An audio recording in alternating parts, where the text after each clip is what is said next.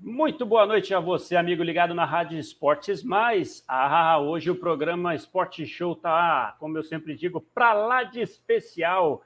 Hoje nós temos um bate-papo, eu diria que frio, só no esse, essa temperatura fria é só no nome, viu? Porque o rapaz aí que nós vamos apresentar hoje aqui no nosso bate-papo, só no treino dele ele queima muita caloria, viu? Então a gente vai falar de um esporte que é pouco comum aqui no Brasil, mas a gente cada dia mais vem falando aqui no programa Sport Show e hoje é um dia muito especial para a gente falar de esportes de inverno. Afinal de contas, as Olimpíadas de Inverno está para começar, mas o papo hoje é de Paraolimpíada de Inverno, Paralimpíada de Inverno, e, o, e nós vamos conversar hoje com Guilherme Rocha. Ah, meu amigo, boa noite, Guilherme Rocha Seja bem-vindo ao programa Esporte Show desta segunda-feira. Esse papo já faz tempo que estava para acontecer, mas hoje estamos aqui ao vivo.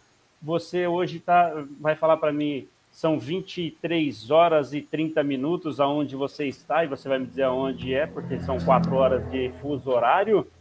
É, boa noite, Gui. Seja bem-vindo ao programa Esporte Show. Boa noite, Julião. Boa noite, Carlinhos. É uma honra estar mais uma vez aqui dando fazendo esse bate-papo com a Rádio Esporte Mais aí, né? É sensacional. Pude acompanhar toda a minha trajetória desde a minha amputação aí. O Julião tava junto e pude acompanhar esse ritmo é. até o auge aí do, da minha performance, né? Hoje estou na Suíça, é, fuso horário aqui é de, de 4 horas, né? Aqui são exatamente 11 e meia. Então, estamos aí focados em fazer uma resenha Vamos. bacana. Vamos falar muito aí dessa, da, desde a sua, do, do, início dessa, dessa trajetória de atleta paralímpico, um pouquinho antes, enfim. Carlinho, boa noite, seja bem-vindo ao programa Esporte Show desta segunda-feira. Eu falei o papo gelado, mas eu acho que vai esquentar essa conversa, hein, Carlinho? boa noite, Júlio, boa noite, Guilherme, boa noite, amigos que estão nos acompanhando. Que honra, que prazer ter esse convidado aí, né, Júlio? Demorou, mas veio num dia especial, né? Bem próximo da competição tá. super importante. E a gente está muito feliz com a sua presença, viu, Guilherme?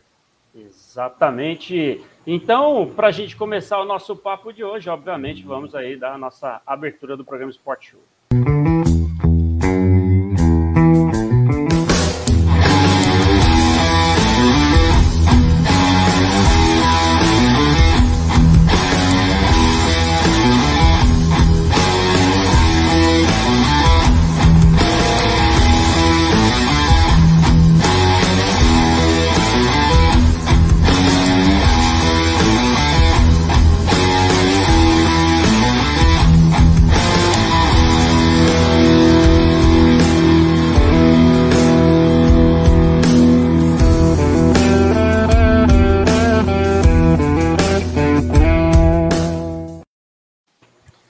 Aí vocês já puderam ver no finalzinho da nossa trilha de abertura, o Guilherme ali fazendo parte, porque é, a gente desde sempre, né, Guilherme, desde o do seu processo de, de amputação, como você mesmo disse, a gente primeiro queria só a reabilitação do cidadão, né, do amigo Guilherme. No final das contas, a gente não podia imaginar que você, é, em algum momento, se tornaria um atleta e principalmente de alto nível, de alto rendimento e hoje você faz parte da nossa trilha de abertura aqui do programa Sport Show, é, esquiando na neve, um negócio bacana. Onde é que foi esse, esse, essa sua participação ali, que a gente até mostrou no finalzinho da abertura? Foi na Itália? A gente estava conversando aqui, eu e o Carlinho, no, no início aqui, esse trecho final, Itália, Alemanha, você já rodou bastante, passaporte está carimbado, hein?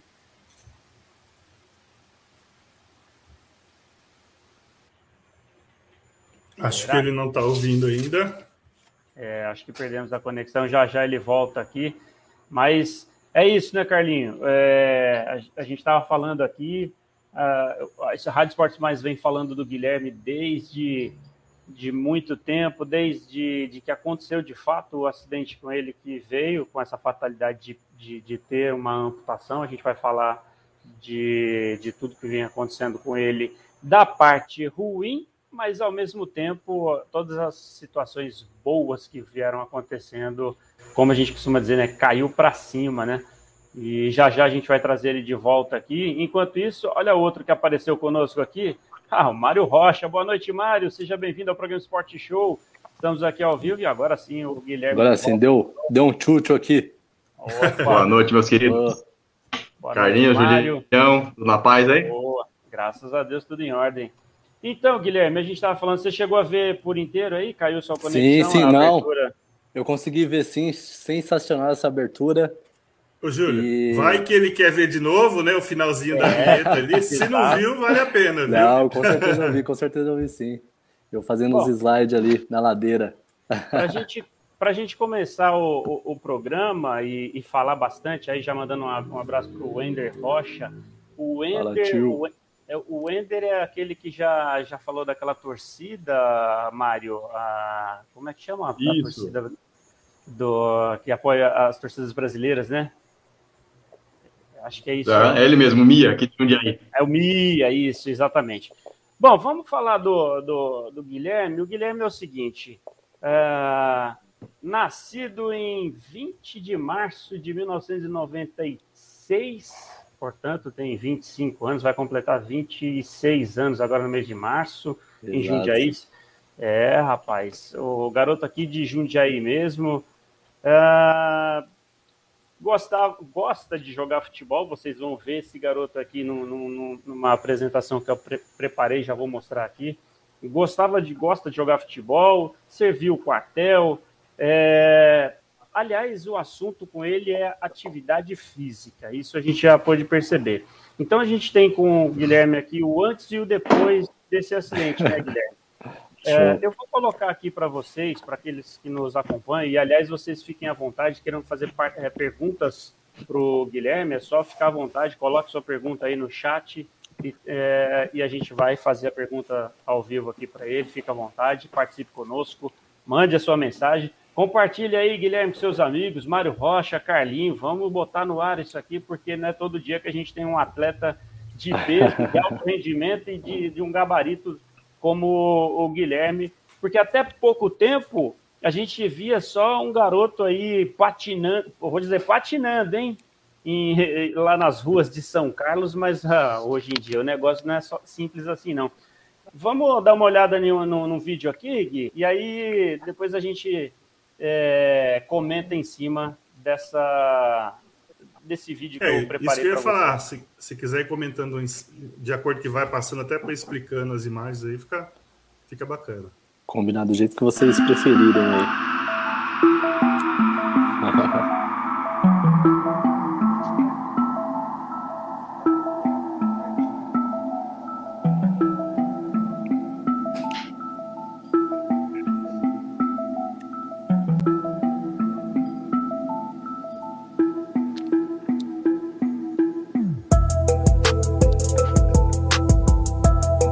Esse gatinho é mancada.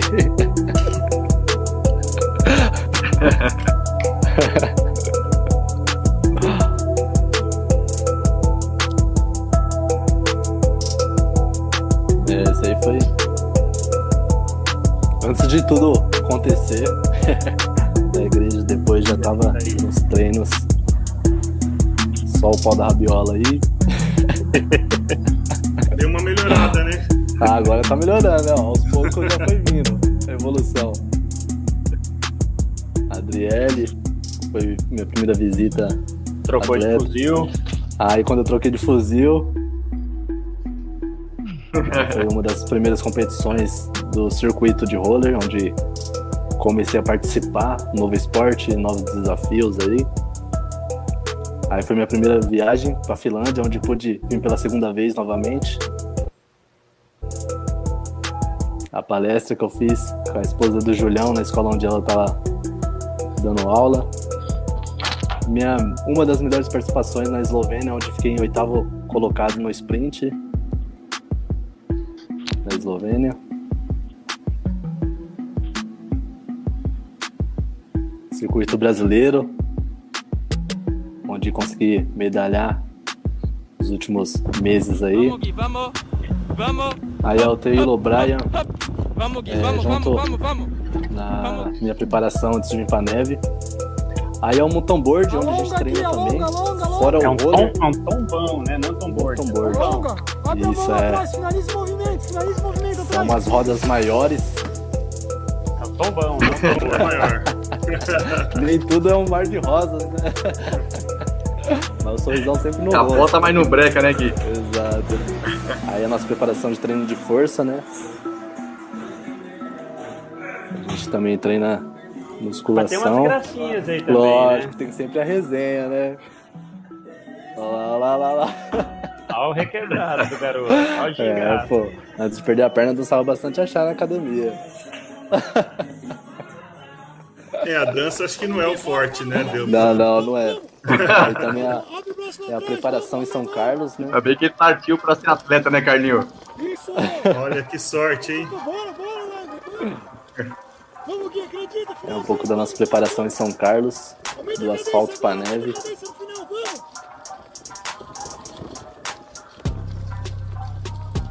Onde eu tava no, no auge ali no, no asfalto, né? Infelizmente tive um, uma lesão, tive que ficar um pouco parado antes de vir viajar. Essa aí é uma subida, né? Dá pra perceber. É uma inclinação considerável. É, mas é onde a gente. É uma das minhas melhores estratégias, né? Atacar na subida, onde eu tenho mais força e mais explosão.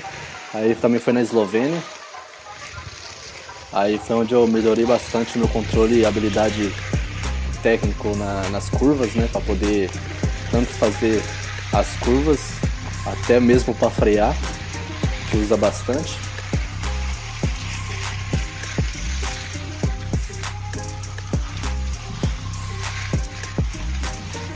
E pode fazer uma excelente prova esse ano aí na Eslovênia, na prova de sprint.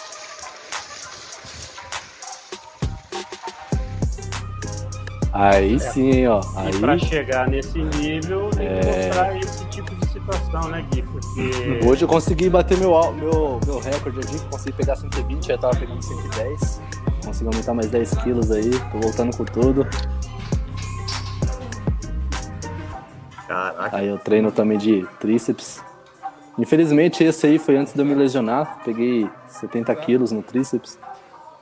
E e um desses treinos foi onde eu me lesionei, infelizmente, antes do circuito brasileiro. Mas é o que todo atleta faz, né? Acaba acontecendo, na verdade. Né? Faz parte, exato.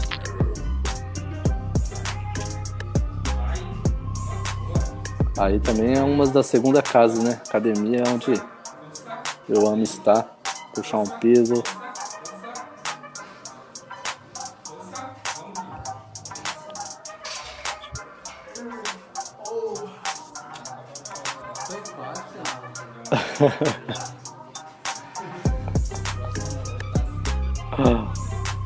aí sim, aí, hum. aí foi pura resenha. Foi a primeira aí vez que eu pude Ô, Carlinho, eu ouvi falar, eu ouvi falar que ele correu aí mais do que ele corria quando jogava, hein? quando ele tava com as duas pernas. É verdade, olha. A mãe e o pai estavam presentes aí também. Sensacional, esse dia foi show. Tava todo mundo presente.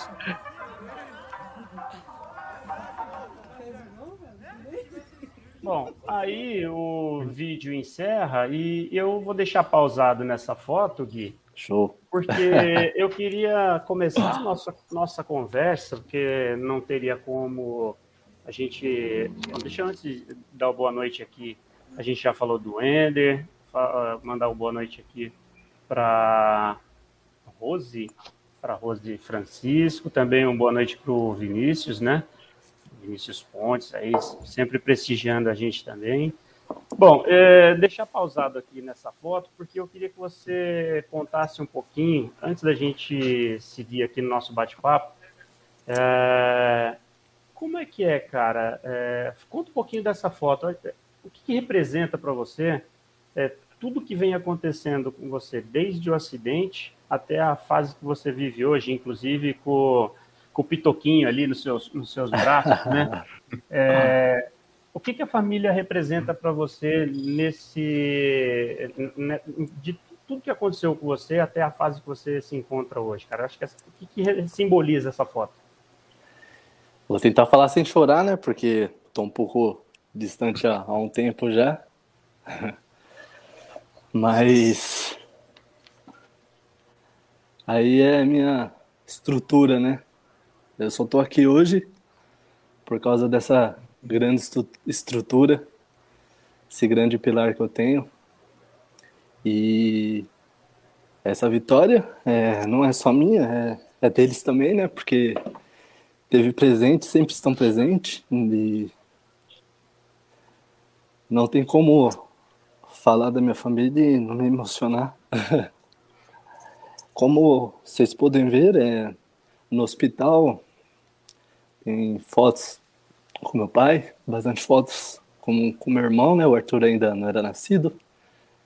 Mas não tem foto com a minha mãe porque a mãe nessa época estava bem em choque, né? Eu acho que. Quer dizer, todos estavam em choque, né? E a gente não tem foto junto também, minha mãe no hospital, porque toda vez que a mãe me acompanhava ali, era sempre quando eu estava ciente, né, consciente, na verdade, que ela estava presente ali, eu tomava morfina para fazer meus curativos, então era só um momento de eu ver ela, falar um oi, ela com os olhos enormes, é, não tem nem como descrever como que ela me olhava, porque os olhos eram chorando muito, mas eu sempre com um sorriso no rosto falando que foi só apenas a perna, por dentro tava berrando, mas não podia mostrar isso. Até porque ninguém quer perder a perna, né? Mas aí ela olhava para mim e falava, mãe, relaxa, foi só a perna, fica tranquilona. Uma dor insuportável, e ela sentada, sentada no sofá lá, olhando para mim. E no hospital né, tem um botãozinho que você aperta quando está com dor, né? Que aí os enfermeiros vêm. De um lado eu falava para ela que tava sem dor, no outro o botão tava cantando aqui, ó. Porque eu queria tomar morfina logo, para ela não ver eu falar que estava com dor, né? E aí a gente não tem foto no hospital por causa disso, né? Porque sempre quando ela estava presente, eu estava com muita dor e acabava tomando morfina para fazer os, o, o, limpamento do, das feri da ferida que teve, né? Que ficou uma semana aberto. E aí ela falava que eu vou lá fora, né? Porque estava muito feio a, a, perna. E aí eu tomava morfina, apagava. Quando eu acordava, tava o pai já, o teu, a Mila. Aí a gente conseguia dar risada. A Camila chegava com as piadas dela que eu ia virar um saço pererê. Então.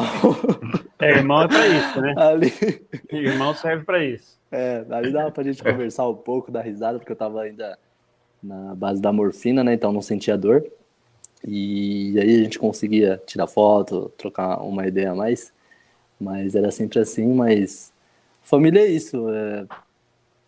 É, não tem muito o que dizer, se não falar que é minha estrutura, minha base, meu porto seguro, longe e perto, é, é tudo. É, Mário, é, quando, quando aconteceu aquele acidente, a primeira coisa que você pensa é, é, é em, em, reabilitação do filho, né? Mas quando você vê o, o filho hoje é, recebendo uma convocação para uma, uma Paralimpíada, para um garoto que queria ser jogador de futebol, a gente viu ali no início da, do vídeo que a gente, que a gente apresentou agora. É, jogador, canhotinho, uma canhotinha é, arisca, né? É, eu brinquei que ele correu, correu mais com a muleta do que antes, mas brincadeira. Era um, era um garoto que, que a gente. Era perninha, sabe... Júlio? É, pelo que eu sei, era, era perninha. Era perninha. era perninha. Mas a gente, a gente sempre pensa assim: o, o pai quer ver o, o, garoto, o filho sempre vem, independente de qualquer coisa. Mas você vê o filho que, de repente, em um, um determinado momento, teve uma, uma trajetória é, de, de um possível atleta interrompida. E de repente hoje Sim. recebe uma convocação, cara, para uma Paralimpíada, independente é, de que seja uma modalidade é, que não lá nos seus sonhos atrás você queria seu filho íntegro, mas hoje ele recebe uma convocação para uma Paralimpíada. Você pega esses últimos quatro anos, é, como é que fica o coração do pai? apesar de todo esse sofrimento que houve, não dá para dizer que não houve, porque houve, né? A gente sabe, acompanha, mas olhando uhum. ele hoje, como é, que, como é que fica o coração do pai nesse momento, cara? É, boa noite, amigos, mais uma vez. É, o coração fica cheio de alegria, de orgulho, né, Júlio? E assim, o Guilherme, desde o início, né? Eu até postei nas minhas redes sociais, né? Coloquei assim, você sabia desde o início, parabéns Gui Rocha. Porque no dia da amputação dele, né, ele com toda a calma do mundo, ele foi pragmático. Ele olhou para meu, olhou para mim, eu estava do lado dele, aquela foto que eu te passei, né, segurando a mão, foi nesse momento. Ele falou assim: "Pai, fica tranquilo que eu vou ser atleta paraolímpico". Aí eu estava conversando com o médico, segurando a mão dele, eu parei, olhei para ele, eu falei: "Cara, você, né, você, você tava a véspera de amputar a perna, já tá pensando paraolímpico". Então, assim, Júlio, é desde sempre ele soube, cara, que ele seria um atleta, né? Sendo um atleta de futebol ou, no caso, agora o Paralímpico. Ele sabia que ele ia ser um atleta profissional. E ele sempre lutou para isso, né? Óbvio, né? Deus em primeiro lugar, nossa família, acho que, que nem falou, né? O pilar dessa casa é Deus, né? A gente colocou ele à frente de tudo. Mas hoje eu vejo o tamanho das bênçãos, né? Que, que ele colocou em nossa vida, que foi o Guilherme, né? Ter passado por tudo isso mas passou forte, firme, né? E acabou aí superando todas as dificuldades e contrariando muitas é, expectativas né, negativas que tinham sobre ele, que poderia entrar num quadro de depressão, que não iria querer fazer mais nada da vida. E pelo contrário, ele mal saiu da cirurgia, do hospital, recebeu a alta já estava treinando. Então, assim, nesse ponto eu falo que ele foi muito pragmático, né? ele foi prático. Ele foi lá e falou assim: olha, não posso ser jogador, mas vou ser atleta de outra forma. E está aí colhendo os frutos de tudo que ele falou nesses quatro Sim. anos. Mas realmente, eu não imaginava que fosse ser tão rápido assim. Não, é, é, eu ia até falar sobre isso, né? Primeiro falar boa noite direito para o Mário, né? Prazer, viu, Mário, estar tá com você aqui. A gente se cumprimentou muito rápido. E esses dias matamos a saudade lá jogando, judiando da bola lá no Grêmio, né? Opa. Mas é, é a pergunta para o Guilherme é assim, é, primeiro fique à vontade para se emocionar, porque eu já estou emocionado aqui, né? Então, fique à vontade. eu me segurei, é, eu só, eu, como é âncora, direito, como âncora eu estou me segurando porque eu choro porque sempre. É uma história não, mas se eu chorar, se eu chorar, eu não paro é. mais, pô, aí é mancada. É uma história maravilhosa, você está aí realizando vários sonhos, né? Mas assim, logo teve o um acidente, né? Você se permitiu ficar, vamos supor, até quase na depressão, por quanto tempo? Você, acho que você estava sozinho no quarto, você falava, meu Deus, olha o que aconteceu, mas daqui a pouco tem que, tem que recuperar, isso demorou muito, não? Foi, você nunca sofreu com isso? Carlinhos, para ser sincero, eu lembro de ter chorado duas vezes. Uma foi porque eu, eu sempre dirigia, né? E o Matheus estava na fase do quartel. É... Esse foi um dia que eu chorei bastante. E tava mal pé d'água, mal pé d'água, mal pé d'água. E eu sempre levava ele pro quartel, né? Sempre esse moleque acordava atrasado e pedia pra mim ou pro pai levar ele pro quartel. E eu adorava dirigir, então, pô, lógico, ficava bolado, né? Falei, o mais difícil, porque o mais difícil do quartel é chegar até o quartel. Depois que tá lá dentro é de boa. Aí eu falo, pô, Matheus, tá, tá fácil, hein? Tem que levar isso todo dia, pô, tá de sacanagem. Daí, o Matheus olhou assim, vi ele levantando, se arrumando, fardado e tal. Aí ele, pô, tá mó chuva, hein? Aí aquele dia caiu o mundo. Eu falei, pô, sou irmão mais velho e não posso ajudar, né? Tipo, não posso levar meu irmão pro quartel. Esse dia chorei bastante. E o outro dia foi quando Ah, quando fui tomar banho, né, tive que pedir ajuda, né? Pô, a pior coisa é você fazer tudo sozinho e depois ter que ficar pedindo ajuda pros outros. E o mais engraçado é que tava tomando banho, é... a nossa vizinha, tia Joconda, acho que tá presente aí também, prestou uma cadeira de banho e, pô, bom sacrifício para mim entrar, né? Pulando no box ali apertado e até porque nossa casa não tem nenhuma nenhum é, como pode ser? É exato, nenhuma, é. exato, nenhuma adaptada, adaptada, né? né? É. Não deu tempo, você também não deixou, né? É, não, não, não eu queria também. Eu falei, tá de sacanagem para gastar dinheiro com isso? Vou me virar, pô, tá de sacanagem. aí, e aí, pô, teve uma hora que eu desliguei o chuveiro e falei, pô, e agora? Como que eu vou sair daqui? Aí uma vez foi o Matheus, tive que chamar o Matheus. Falei, Matheus, vem me ajudar a sair do banheiro aqui. Ele, pô, coloca a toalha aí então. Eu falei, ah, mano, não vai dar não, você vai ter que. E uma foi o pai, o pai teve que virar de costas e pegar pelado lá no banheiro lá pra ele poder sair. Então, assim, foi dias muito complicado, né? Porque é muito complicado você poder fazer tudo e do nada, pô, você tem que depender Pra tudo, das né? pessoas. É, pra tudo, literalmente, né? Pô, chorei muito também o dia que eu pude sair de casa, pude pisar na rua, porque eu vivia correndo, né? Eu ia buscar pão correndo, eu me chamava, eu ia atender o portão correndo, tudo eu fazia correndo. E aí o dia que eu andei de muleta na rua, demorei uma, uma hora para subir a rua de casa, né? Porque é, um- é uma inclinação considerável. E a boca já ficou branca, mas, pô, é, são detalhes que a gente não dá valor na vida, né? Poder sair na rua, poder pisar na rua e depois que eu pisei ali chorei bastante. Então, assim, foram, foi momentos também que passou na minha cabeça quando fui convocado, toda a história aí, né? De, desde o momento que eu amputei a perna até o momento que tá sendo hoje aí. Tudo isso Nossa. fortalece, né, Gui? Tudo Exato. isso faz. é, é, você olha essas dificuldades, ou as que podem vir em função de uma, de uma fraqueza, que de repente, assim, o que não seria nenhum problema você ser, é, ser fraco, se é que a gente Sim. pode chamar assim, né? Não é nenhum problema, porque é a coisa mais comum, afinal de contas, isso. é, quando acontece, a primeira coisa que as pessoas vão ter é, de fato, assim, é, o mundo naquele momento acaba, né? Mas vamos subir um pouquinho é, o, o astral, né, cara? Porque eu acho que tudo que você devia passar de, de sentimentos, eu acho que a ideia não é essa, não. Assim, eu, eu sou um cara privilegiado por ter conhecido essa família. Isso eu posso falar com muita é, propriedade por ter conhecido vocês exatamente no, é, é, nesse momento. Não quero aqui falar de, de, de nós aqui, não. Quero falar da família Rocha e principalmente do Guilherme. Eu fiz aqui nessa, nessa apresentação uma espécie de linha do tempo, tá, Gui? Onde eu coloquei ali é, quartel, coloquei o futebol, coloquei ali a, o momento da, do acidente e, obviamente, a, a amputação, e dali em diante as, as situações que foram ocorrendo até o que você, o estágio que você se encontra hoje. Certo. Aí eu queria que você contasse pra gente o seguinte: você falava para mim que não queria ter perna de boneca, né? Você não queria ter uma, uma prótese é, daquelas que seriam só para você andar.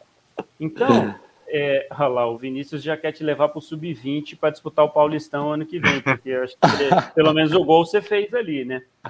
É, quando você foi, foi atrás da sua prótese, você de alguma forma descobriu, é, primeiro que você queria ser um atleta de alguma, de alguma modalidade qualquer, né? Exato. Você já tinha dito para mim que assim, seu pai, né? Você falou, eu quero ser um atleta paralímpico, do que eu não sei. Como é que foi o seu primeiro contato com o, com, com o esporte paralímpico? O que te chamou a atenção? Conta para os nossos ouvintes aí, é, como é que você se aproximou do esporte paralímpico? Certo. Bom, começar pela perna, né? É, no hospital, a perna. Eu falei pro pai, né? Eu falei, "Ô, pai, na boa, não quero uma perna.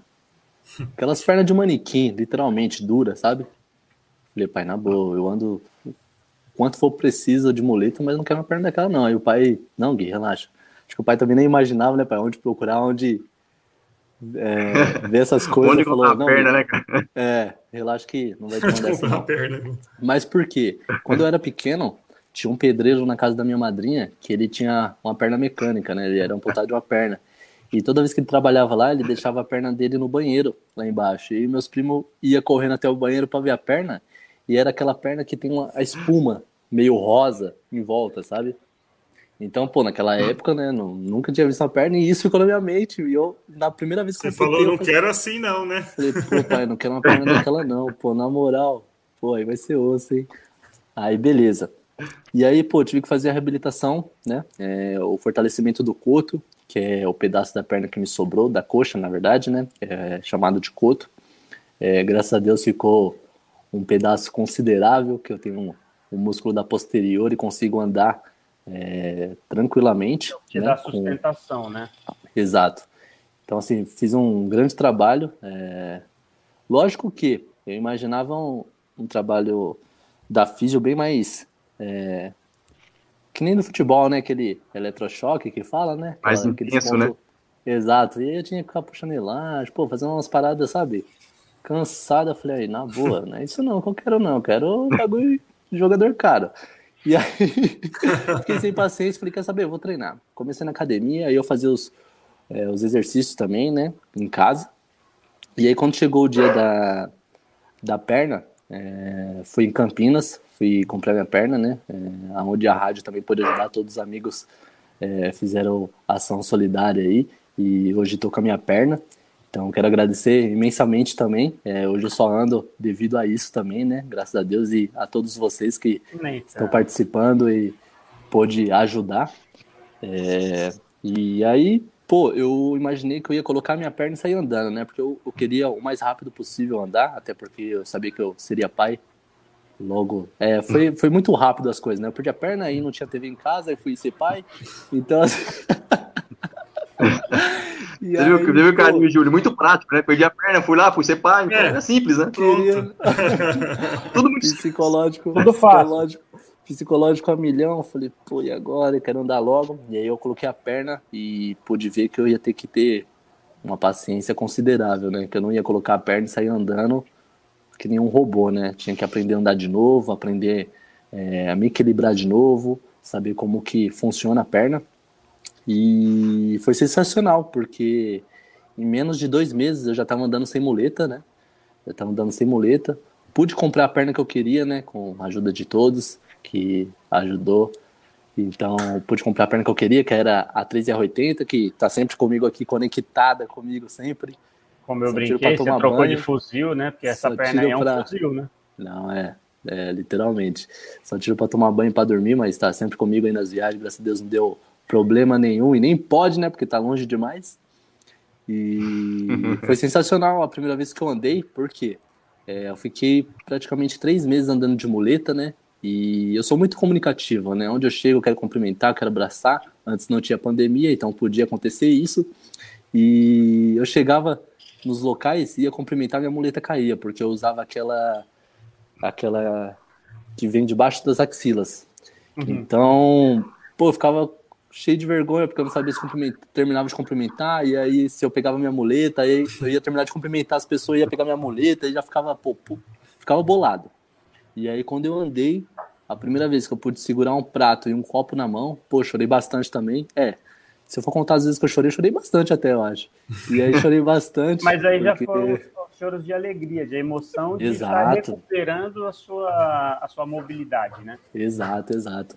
E aí chorei bastante e falei, caraca, né? Como que é possível, né? Chorar de alegria só por estar segurando um prato e um copo. Mas por quê? Porque, pô, três meses tem que falar, ô, pega o prato ali pra mim, porque ou eu seguro a muleta ou eu pego o prato. Ô, faz isso, faz isso. E então, assim, uhum. foi bacana. O, o pai, tem uma história muito engraçada do pai também, porque quando eu putei, né? O pai o, pa, o pai, gente, o pai é engraçado demais, tá maluco? Ó, ele sabe nadar. Começa a entregar o coroa aí. Ele sabe nadar, ele sabe nadar, mas não sabe nadar. Então, assim, a técnica ele sabe, abraçada ele sabe, como respirar ele sabe, mas colocar na água ele não vai saber nadar. Ele, ele nada igual um martelo sem cabo, né? Exato. E foi assim com a minha perna, né? É, eu tava sentado em casa, aí ele viu com todas as notícias e falou: Gui, é o seguinte, você vai andar assim, assim, assado. Ó. Aí ele foi de tanto ficar pesquisando, né, como e onde, como seria o mecanismo, né, até porque o pai é desenroladaço, estudioso, engenheiro nato, e aí ele chegou aqui, é o seguinte, é, você vai ter que pisar assim, né, então assim, você vai fazer um movimento com a perna e você vai andar assim. Então ele começou a andar como se tivesse com a prótese. E o mais engraçado é que assim, ele acabou esquecendo que tinha perna e começou a dar umas biquinhas assim, tipo, chutar o ar. Aí, pô, esqueci, eu fui até a padaria assim, o povo olhando pra mim, eu nem tchum. Mas, assim. e aí, esse dia eu lembrei e falei assim: é, realmente o pai falou que ia estar, tá, né? Que a gente ia estar tá junto em todos os momentos e o neguinho tá fazendo valer a palavra mesmo. Porque, olha, até os biquinhos ele tá dando. Até os biquinhos ele tá dando. Então, assim, aí, graças a Deus, depois que eu peguei a perna, pô, foi fantástico, pude. E aí foi na hora que você pegou a perna que você encontrou alguma pessoa que te encaminhou pro, pro, Exato. mundo da, da eu tava do esporte. Exato, eu tava terminando, né, de fazer minha reabilitação. E aí eu fui ver como que fazia para mim pegar uma perna pelo pelo governo, né? Porque até então a minha particular, né? Eu comprei, mas eu fiquei sabendo que teria como é, durante iria demorar, mas eu conseguiria ter uma segunda perna, né? E fui procurar saber e tal. E aí eu, eu já voltei a treinar na academia, né? Já tava com porte físico bacana. E foi onde uma moça falou assim: Você é atleta? Aí eu falei: Não, acabei de perder a perna, né? Eu tô hum. recém, sou recém-amputado. Ela falou assim: Então, tá tendo uma palestra do, do esqui. Aí eu falei: Esqui? Ela é, é um esporte no gelo. Eu falei: Pô, mas no Brasil? Ela, ó, eu também não sei como te explicar, mas sobe ali no bolão, que é em Jundiaí, né? E ele está dando uma palestra. Só que o Matheus tinha ido comigo fazer um exame de, de, de vista, né? Aí eu falei, pô, eu marquei de Matheus, depois de uma, marquei de comer uma coxinha com ele. Aí eu falei assim, não, não, pode deixar que eu vou lá sim. Aí ela falou, você vai mesmo? Eu falei, não, pode deixar que eu vou. Mas eu não ia, né? Até porque tinha marcado com o Matheus. E o Matheus é bravão. Eu falei, mano, esse moleque tá me esperando, depois ele vai coxinha. me quebrar. Depois ele vai me quebrar. Chegar em casa, falou, você me deixou esperando, mó bolado. e aí ela falou assim, o seguinte, é... espera aí que eu vou chamar a van. Ela ligou pra van que tava lá no evento, veio uma van me buscar e ela me levou até o, a equipe, né, que hoje faço parte da equipe, né, tá o Leandro, o Fernando, é, estavam os dois técnicos, mais a Aline e o Christian, né, que são dois atletas, tinha acabado de voltar do, das Paralimpíadas de 2018. 18? É, acho que é isso mesmo. E aí é, ele estava dando uma palestra falando como que é a modalidade, né? O Chris tinha acabado de fazer grandes pontuações na, no esqui. E aí, pô, cheguei lá, aí o Fernando lembra até hoje, falou assim, quer andar? Falei, demorou, todo tatuado, né? Falei, parece que não. Poxa, demorou. Esse, o Fernando é o do Big Brother. Não, não, não. Fernando não, é porque ele também pratica. É, o dele é canoagem, né? O dele é na água. É, o dele é, é na água. Aí o técnico falou: você quer andar? Aí eu falei. Movida desafio, pô. Exato. Daí eu falei assim. Beleza. É... Vou. Como que faz aqui? Ele falou assim: ó, pega esses bastãozinhos aqui, que são os bastões que a gente usa, né? e empurra. Até porque é. o pessoal que estava lá era muito tranquilo, né? O pessoal estava com todo cuidado, fazendo com cuidado, e aí eu já cheguei ignorante. Já foi batidão. Aí chegou o Russo. Dei, dei três bastonadas. Dei, dei, três bastonadas. E aí, do nada, a parede veio chegando na minha frente, ele freia, freia. Como? E aí eu tentando colocar os pauzinhos ali, os, basto, os bastão para frear. E aí dei no meio da parede. Aí já envergou o equipamento todo, já deu uma amassada. aí ele veio correndo. Aí ele veio correndo e falou: Menino, você é doido. Falei: ah, Você não falou onde é o freio? Ele falou: Pô, esse ferro aqui é o freio. Eu falei: Ah, agora você ensinou, você não tinha falado onde era. E aí foi onde eu já me destaquei um pouco, né? Meio kamikaze, já me destaquei um pouco. Então pude ser visto ali, né? Até então eu sabia que eu ia ter uma oportunidade, então eu já estava me preparando na academia, já estava treinando né, com o pai aí, é, a gente já estava focado. Eu falei assim: só precisa aparecer a oportunidade que eu vou estar preparado. E acho que essa foi a oportunidade, né? E foi onde eu comecei a ser descoberto ali. E aí eu fui chamado para treinar no Parque da Cidade com o Nicolas, que hoje não é mais meu técnico, mas fui chamado onde comecei a treinar. Fui na primeira competição de roller ski em São Paulo, onde consegui duas medalhas, na primeira prova, nas primeiras provas né, de, do circuito, distância e velocidade. E ali eu vi que já ia ter uma grande chance, né? É, hoje eu dou risada lembrando, porque eu fiquei muito feliz trazendo a medalha para casa e mostrando para os colegas ali, para os amigos, né? E eu lembro deles falando assim que, pô, tá de sacanagem, que esporte é esse? Você vai para lugar nenhum, pô. É, então. Aí, é interessante, é... porque assim, a gente, a gente, vai prosseguir explorar mais a questão do, do esqui, principalmente essa, o esporte na neve, sendo que não tem neve aqui no Brasil, né? Mas é, só como Júlio. curiosidade, antes da, da amputação, você só jogava futebol. É, Julião, na verdade eu amava mais correr, eu percebi, porque eu sinto mais falta de correr do que de jogar bola, mas eu amava muito sim, jogar bola. Sim, mas assim, como esporte você só jogava futebol. Você... Não, eu vivia, respirava futebol. Ok, porque é, assim, só como curiosidade, eu percebi fazendo umas pesquisas aí, vamos lá, mesmo após a amputação, você jogou futebol, fez corrida, o próprio esqui, patins, arco e flecha, boxe. que mais você já fez? é, a gente tem uma... Eu, faltou algum aí ou não? É, depois Trilha, escalada. Nem... É, escalada, pode... verdade, tem uma da escalada aqui, trilha. Rapaz, você é, inquieto mesmo, hein? Mas isso foi só uma, um, um, aspas aqui para a gente falar de o quanto talvez a, a, a gente brinca do caiu para cima, né? A, é óbvio que ninguém quer passar pelo que você passou. E se pudesse voltar atrás, com certeza você voltaria para tentar tudo de novo de outra forma, com as, du com as duas pernas. Sim. Mas é óbvio que essa, esse processo que você vem passando, e a gente fala muito isso né, no, no, nos bastidores, aí, no, no dia a dia, na, na amizade que a gente construiu, que você veio para dar exemplo. Você veio para ser exemplo, ponto. Isso a gente já sabe. Você veio para ser referência para sua família, para nós, para os amigos, para alguém, você veio para ser referência. E só essa quantidade de, de atividades que você vem praticando aí desde a sua amputação mostra que, assim, poxa, todo mundo é capaz, cara. Sim, com certeza. E o que mais move também é que eu sempre lembro que no começo falaram que não ia conseguir, né? Que esse esporte não ia me levar a lugar nenhum e hoje estamos é. aí. Diga aí, Carlinhos. É, você viu que eu fui educado, né? Só levantei o dedo é, para não interromper.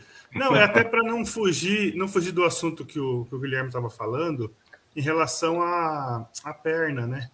É, qual que é o valor de uma perna dessa, nessa qualidade? E você falou que também o governo fornece, se a pessoa tiver um pouco de paciência, como que a pessoa faz? Porque esse vídeo pode chegar em alguém que também está precisando, né?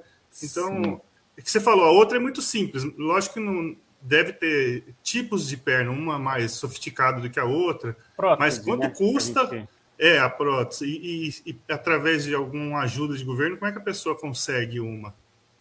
Carlinhos, para ser mais exato, eu tentei ir atrás para saber em questão do governo, né? Mas eu só pude saber que iria demorar muito. Essa foi a única certeza que eu tive. É né? melhor ir resposta... atrás de comprar. Exato, foi a única resposta que eu tive que ia demorar muito, que talvez era mais fácil comprar e tal. E infelizmente não, não me deram mais nenhum retorno. É, porém, tem como, eu sei que tem como.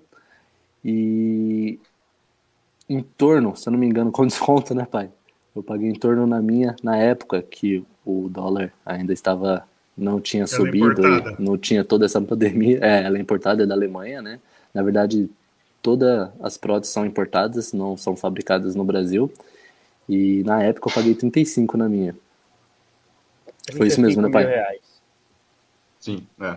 Hoje uma então, assim, proteção dessa uma, eu ando para vocês terem Eu ando, eu ando com Celta na perna, vamos dizer. Ô, Mário, desculpa, falhou a, a, sua informação. Quanto você falou que é agora? Ah, tá. É, hoje, né, em valores atuais, uma protetização dessa do Guilherme não sai por menos que 70 mil, para vocês terem ideia. Porque todos os itens que compõem a protetização são importados. E agora com dólar e euro lá em cima, realmente ficou muito caro mesmo uma, uma prótese dessa.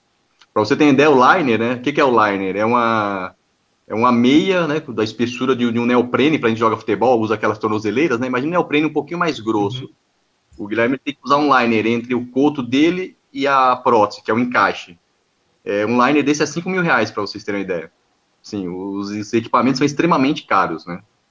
Agora eu entendo porque aqui... muitas pessoas, né?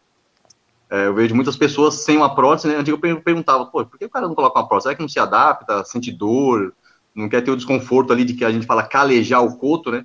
Mas eu vejo que é na grande ordem financeira mesmo, realmente. O Brasil é muito carente nessa, nesse ramo aí, sabe? Não produz nada, tudo importado e se torna muito mais caro, é claro. Exato. E eu, na época, né, tinha acabado de começar a trabalhar, como todo jovem faz, né, sempre guarda uma quantia, né, porque sabe que vai perder a perna, então sempre tem que guardar uma quantia para comprar, né, é. eu já sabia disso. Guarda, então... Eu vou ali, eu vou ali comprar uma perna, uma perna. Exato. Então, assim, pô... Só não guardava aqui é... em casa, viu, Carlinhos e Júlio? Você não guardava esse dinheiro aí. Aqui tá... tá... No Celta, né? Mas... né? É, brincadeiras é. à parte. Agora. É... Pode lá. Brincadeiras à parte é, é, algo muito caro, né? Que, tipo, ninguém espera perder, ninguém espera juntar dinheiro também, mesmo que junte, ninguém espera falar que vai comprar um braço ou uma perna, né? Então, logo depois disso, ainda me tornei atleta, né? E hoje treino para receber uma bolsa equivalente a mil reais, que não paga nem o meu liner, não paga nem a meia que eu uso no coto, né? Então, assim, a vida de um atleta também é muito difícil. É lógico que não fico chorando, é, vejam, muitos chorar, reclamar. É, eu poderia, poderia muito bem chorar, reclamar também, mas, meu, é, tem que estar com um sorriso no rosto. É, sou muito grato aonde eu tô, onde eu cheguei, quem ajudou. Então, assim, a gente tem que dar mais valor, né, às coisas e reclamar menos.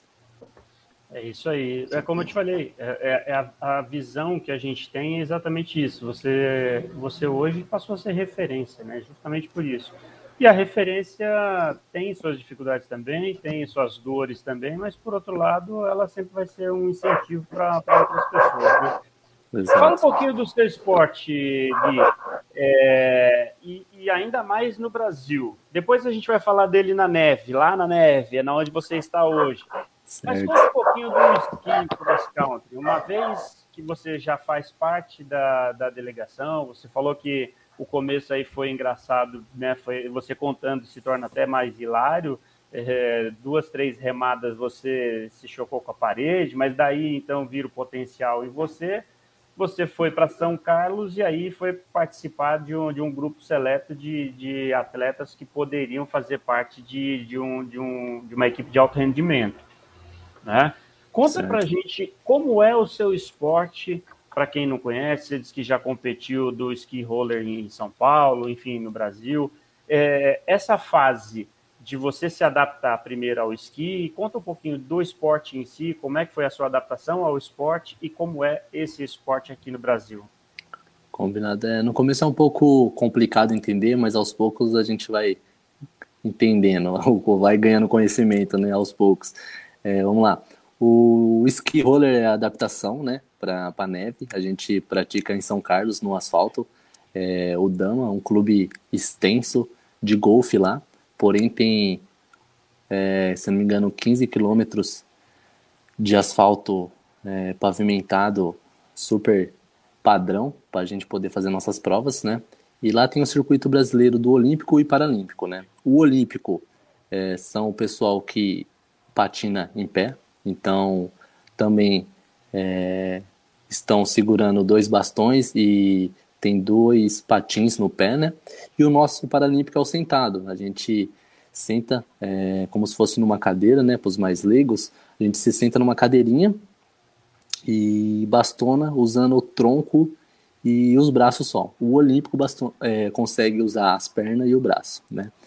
É, a adaptação é, é bem, como eu posso dizer, diferente do, do asfalto para neve, porque no asfalto o mais complicado é quando a gente encontra cascalho, né, pedra, sujeira no asfalto que acaba travando a rodinha e aí acaba acontecendo alguns acidentes em, quando estamos em velocidade. É, chega em torno de 35 a 40 por hora na descida, depende do tamanho do braço para empurrar. e se não tiver medo, né? E dá coragem é... para não frear. Exato, e dá coragem para né, não pensar em cair. Não pode nem pensar em cair, porque, nossa, os hematomas. A mãe pensava que eu ia chegar sem a outra perna quando eu começava, comecei a treinar. E. São é... esses carrinhos aí que você está falando. Exato, show de bola. Cada carrinho desses, é, alguns atletas têm a posição diferente, né? Alguns são. É... Depende da sua limitação. Exato, porque eu sou amputado, né? Então eu posso, o meu, o meu carrinho ele tem uma diferença, diferente estrutura para minha amputação e para minha perna. E para quem não é amputado, cadeirante, que ali tem as duas pernas, né, tem uma outra, uma outra posição, né? Então é ajustável alguns equipamentos. E aí tá um pouco dos atletas de Santos, São Carlos, São Paulo. E esses é, todos são paralímpicos, né? Esses todos são paralímpicos, exato. E para neve, é, a gente encontra outras é, circunstâncias, né? É, tem a temperatura, tem. Aí depende não só do nosso, da nossa capacidade física, e sim do, é, dos outros, como que eu posso dizer, é, fugiu a palavra. Mas enfim, tem o esqui, é, o esqui é, tem vários, tem vários. Variáveis, né? Desculpa. Eu ia falar outras variáveis, né? Que, Exato, que a gente ajuda isso, a melhorar. Variáveis. Exato. Tem a temperatura da neve, tem o esqui, tem. É, mas a gente vai chegar na neve daqui a pouco, né? Mas, ah, na neve assim, daqui a pouco? Ah, é, beleza, já porque, pulei então. Não, porque o que acontece aí, assim. É, ele, ele acabou com umas três perguntas minhas aí nessa é, Isso, questão aí. Tá matando Não, tudo bem. Não vale, né, Carlinhos? Não vale. Não, tô, Gui, tô, porque- tô nervoso. Não. Não, Mas imagina. porque o que a gente, eh, sabendo assim, em termos de, de esporte em si, ok, quando a gente fala do ski roller, que é esse carrinho adaptado, como a gente está falando, você está Certo. competindo somente no asfalto aqui no Brasil, enfim, e até a gente mostrou naquele, até que eu vou mostrar um, um carrinho um pouco mais eh, com um Ele é mais zoom, baixo, né?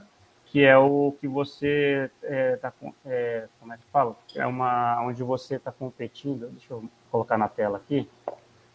Aqui eu acho que é mais fácil mostrar Boa. porque ele Excelente. mostra o tamanho das suas rodas no asfalto. Eu acho que fica mais fácil até de, de a gente poder mostrar Ok. a estrutura do carrinho. Mas Ok. aqui você está fazendo uma competição aqui, como é que funciona? É um sprint, é um circuito, é, é por quilômetro? Como é que funciona nesse caso para você a sua competição? É, essa prova era de sprint, né? É, é por classe, né? A nossa prova é por classe, então amputado é sempre o último a sair. Então temos que ser um pouco mais fortes.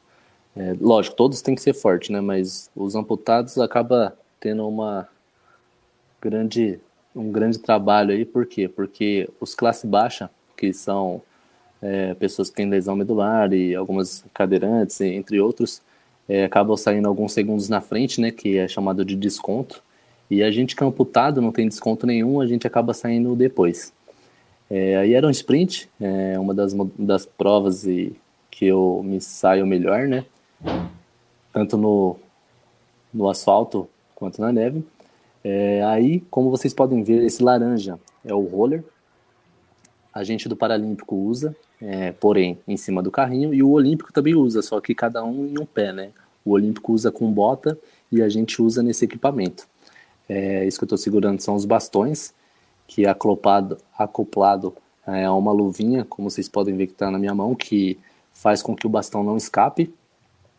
E é necessário também, óbvio, ter o óculos de proteção, né, para que não, não voe nenhum, é, nenhuma pedra, nenhum bichinho e possa acabar se ferindo, e o capacete também. É, essa prova é uma das melhores que eu me saio, porque é onde eu consigo fazer uma grande subida, é, tem uma subida bem no começo, né, então eu consigo me alavancar melhor, consigo é, buscar meus adversários melhor na subida. Lógico que depois tem que ter uma resistência ali para empurrar na descida e na reta que falta, mas é onde me saio melhor aí na subida. E essa prova é prova de um km, tem um km, é, é uma prova rápida, porém com três largadas, né? Na verdade, quatro. Quatro largadas. O Guilherme, até em relação ao equipamento, esse bastão ele é feito de que material? Porque vocês fazem muita força, né? E ele não pode de forma nenhuma quebrar, né? Vai te prejudicar E completamente. nem ser pesado também, né? E ele também Sim. tem um- uma ponta ali que deve fixar no asfalto, no caso aí, para não escorregar. Exato. Eu tenho um Exato. intruso aqui me atrapalhando. Nossa, A maioria dos bastões é... é feito com é, de carbono, né? Os bastões são, são bem leves, é, de carbono.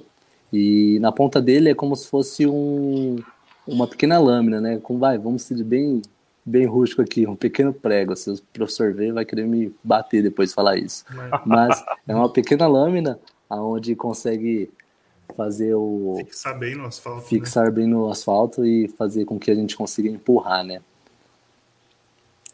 Boa. Agora, ok, a gente vai mudando um pouquinho para dessa saindo do asfalto para a gente chegar na neve, mas aí vamos lá. A sua primeira saída, a sua primeira convocação, porque até então você foi para São Carlos, a gente sabe que o trabalho foi, foi muito longo de adaptação, se adaptar ao próprio trenó, se eu posso chamar assim, né, a sua, o seu, seu carrinho, o seu esqui, é, começar a participar das competições do ski roller no próprio asfalto, ok, é, vai se adaptando à própria modalidade em si. Agora, a partir do momento, é, em que momento você foi convocado para uma competição na neve? Se não me engano, foi para a Argentina, alguma coisa nesse sentido. Como foi para você essa primeira convocação? É, poxa, agora vou representar meu país e mais, vou para neve, vou para um ambiente onde deixa de ser esse asfalto. Como é que foi essa primeira convocação? E aí sim, a adaptação, a diferença de sair do asfalto, do calor, para pular para a neve. A diferença de não ter mais as rodinhas e ter uma, uma lâmina, um esqui. Como é que foi para você? É, meu, primeira, meu primeiro contato com a neve foi na Argentina, né? Onde a gente pôde conhecer um pouco o, o equipamento com a lâmina, né? E via a textura, como se equilibrar, como se literalmente esquiar na neve, né? Então foi meu primeiro contato na Argentina, onde a gente fez uma semi-prova entre a gente mesmo, brasileiros. É... Só que a minha convocação mesmo foi para a Finlândia, né? É... Foi. Ali na Argentina tinha sido só para uma adaptação. Exato, foi só uma adaptação, mas até então eu não sabia também que seria convocado para a Finlândia, né? Ainda ia ter as provas, é... mas ali foi um dos que estavam tinha grandes chances, né? Talvez.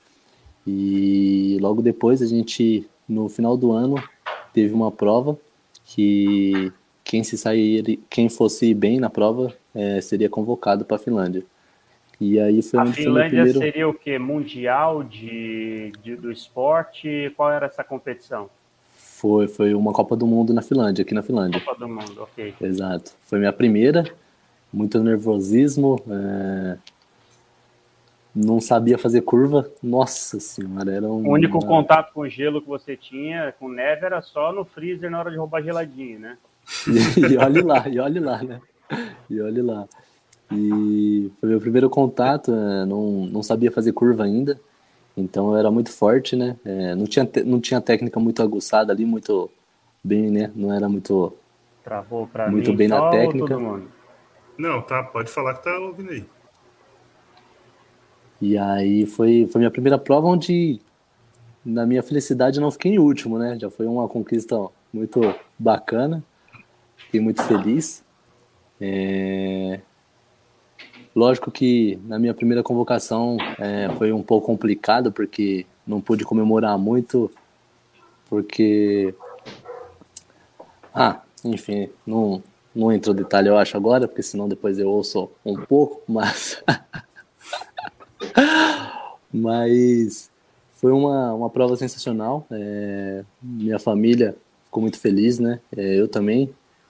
Meu técnico tinha começado comigo, depois foi acabou saindo, ficou feliz. Alguns não ficaram felizes por eu ter ido, porque eu era novo, né? No, no esporte eu era novo e já entrei, já. Já saiu como... roubando a vaga dos outros, né? Exato. É, muitos falaram que eu caí de paraquedas e.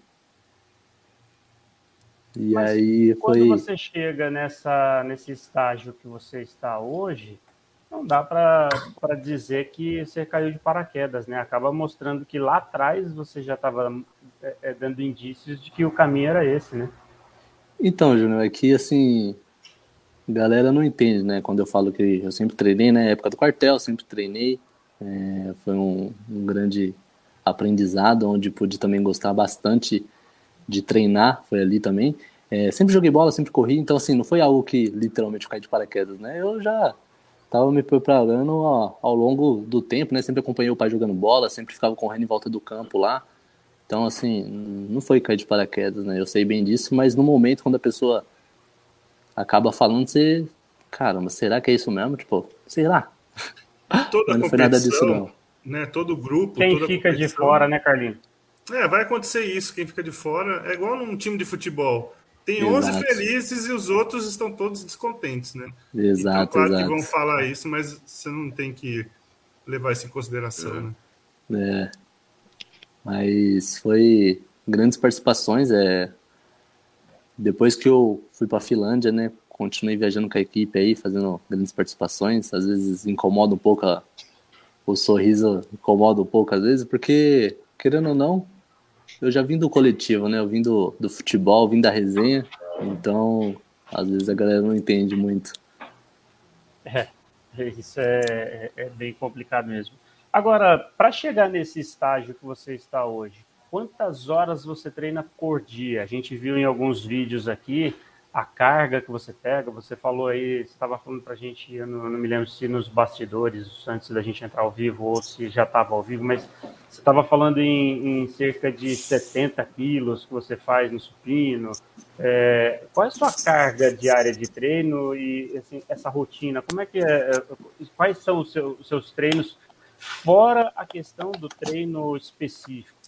Os treinos de academia para você chegar na, na, nesse, nesse condicionamento que você tem hoje? Só mudar um pouco de lugar aqui, porque a bateria tá acabando. É, eu comecei a treinar em Jundiaí, três vezes por dia. Comecei, opa, saiu. Comecei a treinar em Jundiaí, três vezes por dia, né? Era segunda, quarta e sexta, eu treinava. E quando comecei a me destacar é, indo para os mundiais, eu vi que eu precisava treinar melhor, né? Treinar com mais qualidade, aperfeiçoar mais a minha técnica. E aí, estão me ouvindo bem? Estamos ouvindo, pode falar. Sim, estamos. E aí, é, depois que eu voltei da Alemanha, eu fiz uma proposta para o meu técnico, pedindo para ir para São Carlos, né? Treinar lá, é, anual, treinar o ano todo lá, é, se dedicar para isso, até porque eu já sempre me dediquei, é, porém treinava pouco em Jundiaí. E aí, quando fui para São Carlos, comecei a treinar todo dia, é, no período da manhã e no período da tarde, de segunda a domingo. E depois disso consegui ver grande, grandes melhorias, grandes é, qualidade na técnica, né? Eu pude ver aquele 1% que eu prometi para mim mesmo que seria alcançado todo dia treinando. Lógico que às vezes bati um pouco da saudade da família, do filho, né, de estar longe. Às vezes povo entrava um pouco na mente, devido a sempre estar sorrindo aí. Não demonstrar muita fraqueza, mas às vezes bate, né? E aí, o pouco que demonstra, às vezes é taxado. Mas pude mostrar que eu me dediquei, falei que ia dedicar e consegui. É, fui para São Carlos, fiquei um bom tempo alojado lá. É, lembrei de quando morei três meses em Porto Ferreira, quando jogava no Palmeiras, quando tive minha primeira experiência fora de casa no Palmeirinhas, né? E aí é, me dediquei a total ao esporte e hoje pude chegar a essa grande conquista. E, e para aliar esse tipo de, de treino que não é não é pouco, né? Nem que tipo de alimentação você tem? Você, você faz uma suplementação? Você tem o apoio da, da CBDN? Como é que tem sido essa, essa questão de alimentação também para aguentar esse, essa carga, né? Porque é uma carga bastante pesada para você ter o alto rendimento. Sim, a gente teve o, teve o apoio da CBDN, né? Da, a gente entrou com uma equipe bem forte é, nesses últimos anos. Quando fui para São Carlos, a gente pôde ter acompanhando com a gente uma nutricionista, um fisioterapeuta e três técnicos, né? É, o Matheus, Taylor e Leandro. Pôde estar sempre com a gente fazendo os treinos, né? acompanhamento da nutricionista, do fisioterapeuta. E o TBN ajudou bastante é, nesse requisito, né? Onde eu pude estar melhorando bastante e, e vendo toda essa evolução, né? Depois de ter voltado da Alemanha. Hoje você está na Suíça, né? Você falou. Hoje eu estou na Suíça, estamos na Cês, Suíça. Vocês estão comendo o que aí na Suíça? Desculpa? Vocês estão, vocês estão comendo o que aí na Suíça? Tem arroz, feijão, tem macarrão? O que, que tem aí para comer hoje? É, aqui é, a gente está vivendo na base de macarrão agora. Ah. Ô, Mas assim, arroz, o arroz é. é bem diferente. O arroz é bem diferente do, do Brasil. Tá com saudade do arroz da mãe, né, cara? Nossa, demais, demais. Não, é, acompanhando, acompanhando as redes sociais do, do, Guilherme, é muito engraçado, né? Que é, é, é, um blog diário de informações novas. Ele postou uma, uma foto de um miojo congelado. Meu, foi muito legal. Um miojo e o ovo congelado, assim, pendurado no prato. Deve ser uma delícia aquilo, hein? É sorvete é aquele... de miojo. Aquele é um dos países mais frios do mundo. É menos 55. Eu nem imagino quanto Nossa. chega a menos 55. A gente pegou a, a temperatura hoje, como é que tá? Hoje aí. Como é que tá a temperatura hoje aí? Hoje tá quentinho, tá menos 2, menos 3, por aí. Tá ah, tomando tá um chazinho aí? Ah, já tá é, hoje dá tá pra usar a camiseta já, dormir sem lençol.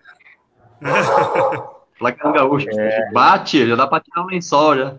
É, na Finlândia a gente pegou menos 23, os cílios estava congelando, foi uma experiência Nossa. única. Que eu falei, caraca, achei que tava ficando gripado, mas quando eu fui ver no espelho era os cílios que tava congelando. eu falei, caramba, tá frio mesmo. Ô Gui, os Jogos Paralímpicos vão acontecer em Pequim, né? Beijing, como gostam de dizer, nos, entre os dias 4 e 13 de março. Tá chegando. Tá, tá bem perto já. Aliás, no dia 7 de março tem aniversário, você pode mandar. Olha, eu fazendo merchan, dia 7 de março tem aniversário, você pode mandar vídeo daí, tá? É, como é que vai ser para você? Porque até então aquela história, né? A gente vê, vê o, o que é televisão. A, a, Globo tem feito, por exemplo, Globo Sport TV, vão fazer cobertura dos Jogos Olímpicos, e aí eu espero que eles tenham também é, a, a, cobertura mínima que seja dos Jogos Paralímpicos de Inverno. E eu tenho visto eles falarem dos atletas é, olímpicos que vão disputar os Jogos na, que começam agora no final de fevereiro também. Como é que é para você, cara, saber que daqui a pouquinho você vai, você estará na, no, no, no mesmo lugar onde os maiores é, atletas olímpicos, onde toda a mídia mundial estará, e daqui a pouco você também estará lá junto com o cara. Como a gente fala, os grandes estarão e você faz parte dos grandes, cara. A nata, né, Júlio? E você faz parte deles, porque hoje o seu nome consta no site da CBDN, da Confederação Brasileira de Desportos na Neve, como um dos convocados para disputar uma Paralimpíada. Como é que é isso, cara? E daqui a pouquinho vai começar e você vai participar. É, é um, é, é sensacional, né? Primeiramente é, é espetacular é, ter essa convocação, né? É, todo dia que eu acordo eu, vibro aqui, a galera tá até brava já, porque mostro mesmo a felicidade, eu demonstro mesmo que estou feliz. Porque é algo que, pô, depois que eu perdi a perna, eu falei pro pai, né, pai? Falei que ia ser atleta paralímpico e. Realização de um sonho. Isso. Né? É um sonho Sim. realizado, né? É um começo, começo de um sonho realizado, lógico que é, o segundo vai ser quando pô, poder conquistar a medalha que todo atleta quer conquistar, né? Para isso tem que treinar bastante, mas um dos maiores é, orgulho que eu eu tenho agora essa convocação também, que pude batalhar bastante. Pensei em parar várias vezes, pô, querendo não é muito difícil, né? Um atleta sobreviver com mil reais, né? Tem todo uma logística aí para se superar. É, daqui a pouco a gente vai chegar nesse assunto aí, viu? Eu vou... Então. É só em relação até à convocação. Eu, Mário, a gente estava conversando, acho que antes de você entrar, é, quem não viu, é. no Facebook do Guilherme tem lá a live que eles fizeram, da convocação dos atletas. Meu, e, e, assim que o nome dele foi anunciado, teve o depoimento do Guilherme lá, né? A, a mensagem que ele mandou. Foi um dos mais tranquilos, falou bem, falou bonito, parecia já um veterano ali, né? Foi muito legal. É, é, e é bem emocionante de ver, né, Mário? Você como pai, como que é ver seu filho sendo convocado, uma, aparecendo ali. Com certeza, Carlinhos. É, bom, parece que foi ontem, né? Era um garotinho, ficava aqui correndo pela casa, batendo a cabeça na quina da, da, dos móveis, né? E hoje é um homem feito, né? Já responsável. Hoje é um homem aí já dando, alçando altos voos, né? E que, como ele falou, é só esse é o primeiro de muitos, né? Isso me deixa muito orgulhoso, né? Primeiro pelo homem que ele se tornou e mais ainda pelo também pelo atleta que ele conseguiu ser, né? Diante da situação tão adversa, ele conseguiu é, tá tatuado nas costas dele, né? Resiliência, né? Eu sempre estudei muito esse, esse é, essa característica dos materiais e eu vim aprender mesmo que era resiliência com o Guilherme. Né? Assim, o que você faz com o que faz com você, né? Poderia muito bem estar reclamando, chorando, culpando um ou outro. Não. Simplesmente ele quero ser atleta. Não vai dar pelo caminho A, vai pelo caminho B. E eu tenho certeza, se o caminho B tivesse fechado, ele iria pelo C, pelo D e ele ia encontrar o caminho dele até chegar a ser um atleta profissional, né? como ele conseguiu. Sim. Então, só, só tenho orgulhos e, e saber que eu, que eu participei um pouco disso, né, Carlinho? Eu aqui, a Branca, a nossa família, né, como ele falou. A gente sempre foi muito tranquilo, sempre deixou ele muito, muito tranquilo também para o que ele quisesse fazer e escolher da vida dele, né? Então a gente apoia ele em tudo. Hoje mesmo ele fala, pai, eu quero pegar minhas coisas e ir para casa. Meu, não tenha dúvida que a gente vai estar do lado dele apoiando, sempre, né? Isso é o que a gente se, se é, traduz e resume como família. Tá do lado sempre. Seja qual for a decisão dele, ele vai estar sempre apoiando, aplaudindo, e ele é o nosso campeão. A verdade é essa. É. Vazou um áudio aí, hein? é. A família é o que a gente estava falando da, da base, né? Da, do alicerce, daquela foto que eu deixei e que se eu colocar de novo a gente vai chorar de novo, então deixa, é, deixa, é, deixa, deixa para lá. Mas é, eu, eu ia fazer essa pergunta já no final, o Carlinho acabou trazendo aí esse sentimento, né, Mário? Como, como você, como, como o pai enxerga, mas eu acho que já, já resumiu tudo de uma maneira bem, bem simples, né? Eu, essa satisfação, essa alegria de ver como, como ele está traduzindo o que seria uma, uma, um sofrimento, e não deixa de ter sido lá atrás, mas que isso ficou no primeiro dia, né? No primeiro Sim. dia ele já, já deixou para trás Exato. e só colhendo frutos de uma determinação, né? Bom, Júlio. É... falando de competição, dá para esperar resultados, Gui? Desculpa, resultados bons, né? Resultado vai ter, mas falando de competição, dá para esperar resultados bons nessa, nessa Paralimpíada? Pô, Julião, estou bem confiante. Estou é, treinando cada dia mais forte, é cada dia treinando mais, né? Buscando evolu evoluir cada dia mais. É... Eu quero muito fazer grande participação, né? Ter meu nome na primeira folha ali.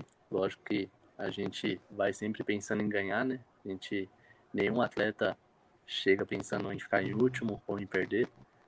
É, então, assim, todo o meu esforço e tudo que eu tô aprendendo a cada dia, eu vou colocar em prática quando chegar lá.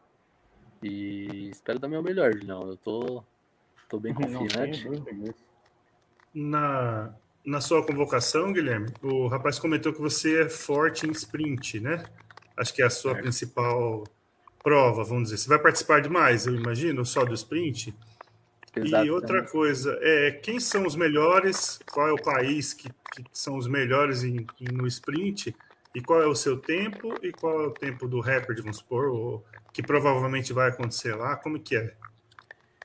Então, Carlinhos, é, os melhores países tem grandes atletas em, em todos, na verdade, né? Até porque é, é a Olimpíada, né? O quintal deles é a neve, né? Então eles estão ali uhum. com mais frequência, né? Treinando. É, a gente, o Brasil, que é, brasileiro que é doido mesmo. Meteu a cara na neve. e aí. Não é Jamaica abaixo de zero, não, né? a gente não, não costuma se prender muito é, em questão a tempo, né? Pelo menos eu, eu não, não me prendo uhum. muito em questão a tempo, porque é, são vários fatores, né? É, tem a técnica da curva agora que está bem aperfeiçoada, cada dia eu tô treinando mais questão de curva, então assim, eu tenho que fazer uma curva perfeita para poder perder menos tempo freando, poder empurrar mais, poder ter mais resistência no, nos 500 metros finais ali, para poder bastonar com mais técnica, mais força. É, a prova de sprint, ela tem que ser praticamente perfeita, né? Você não pode ter nenhum erro. É, e não é uma reta. Eu, não. leigamente, eu imaginava que o sprint era uma reta, né? Vamos dizer assim. E aí as não, outras. É. é um percurso de chegar vai, a 1 km 200, a 1 100, uhum. se eu não me engano. Porém, é uma é um sprint com um percurso a grande maioria plana, mas tem subida, né? Tem subida e descida e algumas curvas de 180. Então, assim, tem que ser uma prova bem feita. É, é uma prova muito rápida.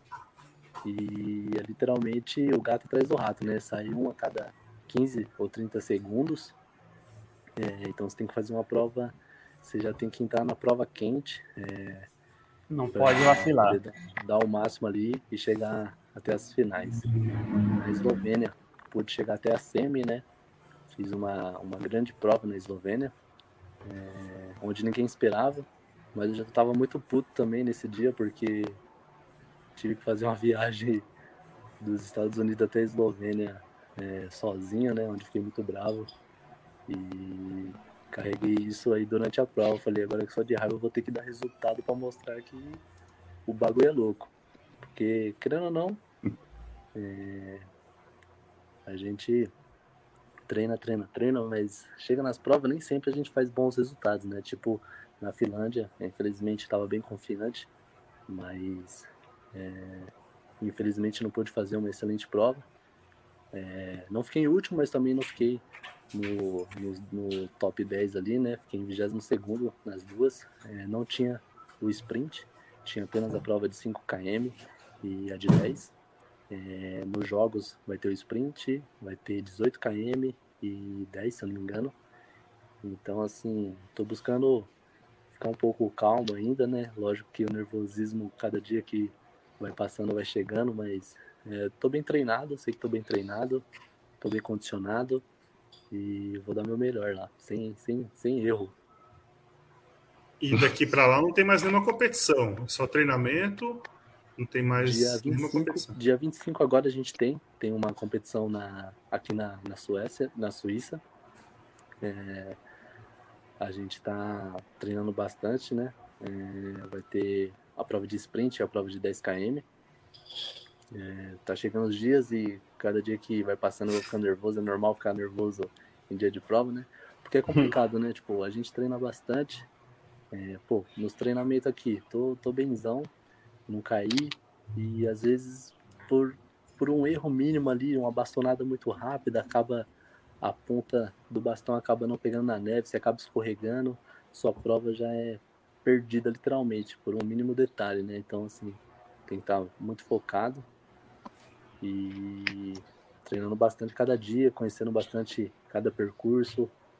A gente conta até os flocos de neve já que já tem na pista, já para não poder errar. E deve ser muito mais fácil perder o equilíbrio na neve do que no próprio asfalto, né? Sim, sim, dependente, é, depende também do tempo, né? Às vezes é, a gente treina num percurso super bacana, tipo, a neve tá, tá lisa, tá rápida, e aí no outro dia acaba nevando, acaba ficando fofa a neve, e aí, devido a gente conhecer o percurso, acaba ficando fofo, né, o percurso, então a técnica de curva tem que mudar, a gente tem que ter preparado para fazer outra curva, tipo, eu não consigo cravar o esqui para fazer uma curva mais fechada, tem que fazer ele mais em pé, então muda completamente. Conforme a, a hora, conforme a hora do, do dia da competição, você pode ter uma temperatura isso muda o solo também, né? Exato. Eu levo bastante é, o futebol, né? É como você treinar o futebol. Os amantes do futebol vou explicar um pouco. É como você treinar em campo sem, sem torcedor e daí você vai pro campo Tá a torcida em peso, soltando o rojão para cima, para dentro do campo, e você tendo que se concentrar durante a prova ali. é totalmente isso, né, diferente, né? né? Exatamente, é. totalmente diferente. Totalmente diferente, mas eu trago bastante essa experiência pro esqui. É, nervo, é, quando eu entrava em campo, né? Eu lembro quando o pai me acompanhava aí, sub-15, sub-17, sub-18 aí. É, pô, às vezes a gente pegava uma molecada mais, mais maliciosa ali no futebol pô, o, a torcida soltava rojão pra dentro do campo, falava que ia bater no pai, na mãe, eu, ah, eu vou pegar sua avó, vou bater na sua avó e tal. E aí, meu psicológico já vem preparado desde aí, né? Então, assim, dia de prova, o Guizão tá, vixe, tá tranquilo, lógico, aquele nervosismo de fazer uma excelente prova, mas lembrando os tempos de guerra aí do, do exército, do futebol, da torcida, tá tranquilo. Ah, as Gui. provas são regularidades, é isso, Gui? Você faz o seu tempo, você compete contra você, né? Não é uma corrida que tem um que ultrapassar o outro, vamos dizer, é regularidade, né? O mais próximo do tempo do tempo determinado, estipulado, vamos dizer? Exato. É, se você conseguir passar, a gente, eu foco bastante em tentar passar o próximo, né? Porque já é uma, já eu já consigo obter um, um resultado melhor comigo mesmo, né? Tipo, eu passando a pessoa que saiu 15 ou 30 segundos na minha frente, ou ela tá muito lenta mesmo, ou eu tô muito rápido, né? Então eu consigo ter essa comparação mais ou menos. Uma referência, né? É então é a de velocidade mesmo. Exato, mas é uma prova individual e é, a gente é um, a gente tem que fazer o, mini, o menor tempo possível, né? O menor tempo uhum. possível. Muito bem. Bom, nós estamos chegando à parte, é, ao fim aí do nosso bate-papo, mas é, eu, eu, queria saber o seguinte, Gui, e depois aí talvez essa, essa pergunta pode ser estendida ao Mário também. Gui, o, o que, que a gente pode esperar mais de você, hein, cara? É, seu pai falou de resiliência, é, a gente falou aqui de, de um cara que, é, no auge de uma idade que a gente quer aprender a voar, aprender a, a, a caminhar com as próprias pernas, assim, desgarrar da família, conhecer coisas novas. Você sofreu um acidente que não foi provocado por você, a gente não falou da, da origem desse acidente, a gente só fala de acidente.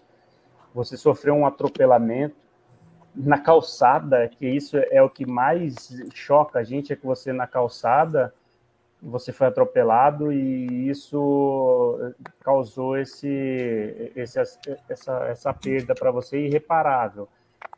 E nem por isso te abateu, você já contou a história. Mas a partir daí, cara, você vem mostrando dia após dia crescimento, evolução, resiliência, é, mostrando para todos nós assim que as coisas podem ser melhor, incentivo, quer dizer, só coisas positivas. Eu vejo todos os dias, eu mostro para Carla, mostro para o Bruno que está aqui do lado, eu mostro para minha família, mostro para amigos.